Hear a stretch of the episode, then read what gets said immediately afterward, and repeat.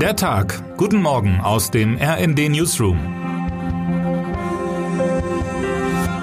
Es ist Samstag, der 21. Mai. Es ist nun knapp 900 Tage her, dass sich erstmals ein Deutscher mit dem Coronavirus in Deutschland angesteckt hat. Seitdem hat die Pandemie das Land und die ganze Welt radikal verändert. Und obwohl die Pandemie längst noch nicht überstanden ist, stellt sich doch langsam eine neue Normalität ein.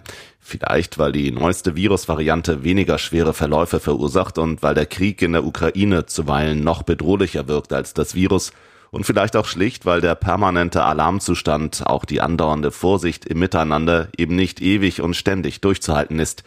Und so sind die täglichen Inzidenzen und Todeszahlen, die Klinikbetten, Auslastungsquotienten und Impfquoten in den vergangenen Wochen weitgehend so schleichend aus unserem Alltag verschwunden, wie sie einst gekommen waren.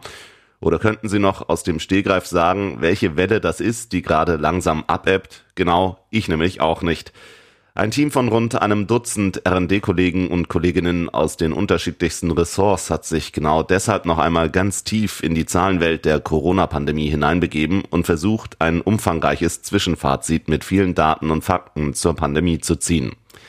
Von der achterbahnhaften Entwicklung der Preise für Selbsttests und der Zahl der Warnungen in der Corona-Warn-App 117 Millionen über die Nachfrage nach Psychotherapeuten plus 40 Prozent bis zum Rückgang der Kinobesuche und der erstaunlichen Entwicklung von Fußballergehältern in der Pandemie bis hin zur Zahl der Sondersendungen im deutschen Fernsehen.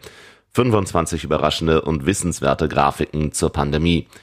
Wir stehen in Europa übrigens am Ende der sechsten Corona-Welle. Auch das ist selbstverständlich in dem Artikel nachzulesen. Und fast scheint es, als müsste sich die Welt auf ein weiteres Virus einstellen, das sein Unwesen treibt, wenn auch hoffentlich nicht in Corona-Dimensionen. Gestern ist erstmals bei einem Patienten in Deutschland zweifelsfrei das sogenannte Affenpockenvirus nachgewiesen worden. Seit Anfang Mai gab es bereits Ausbrüche in mehreren europäischen Ländern sowie in den USA und Kanada. Der Bundesgesundheitsminister, immerhin ein Epidemiologe, klang gestern ernst. Aufgrund der bisher vorliegenden Erkenntnisse gehen wir davon aus, dass das Virus nicht so leicht übertragbar ist und dass dieser Ausbruch eingegrenzt werden kann, sagte Karl Lauterbach und benutzte für Corona-Erfahrene so bekannte wie alarmierende Vokabeln. Wir werden jetzt das Virus genauer analysieren und prüfen, ob es sich um eine ansteckendere Variante handelt. RND-Wissenschaftsredakteurin Saskia Heinze erklärt, warum es eher unwahrscheinlich ist, dass daraus eine neue Pandemie größeren Ausmaßes entsteht.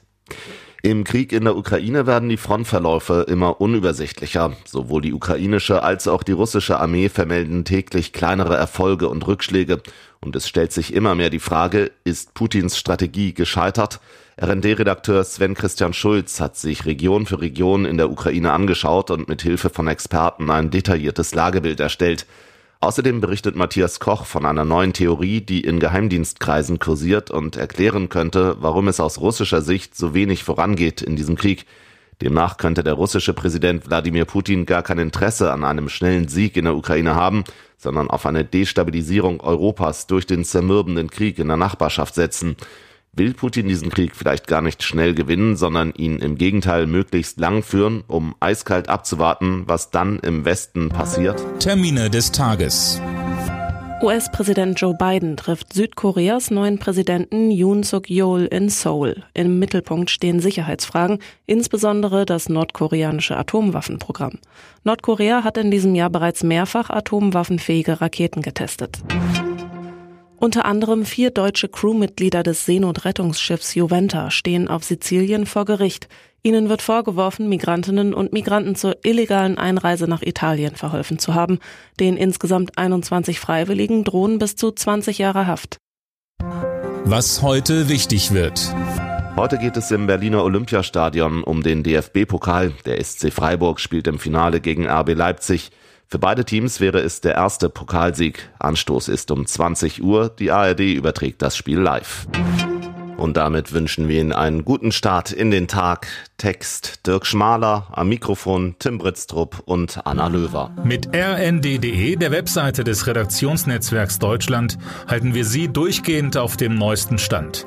Alle Artikel aus diesem Newsletter finden Sie immer auf rnd.de slash der Tag.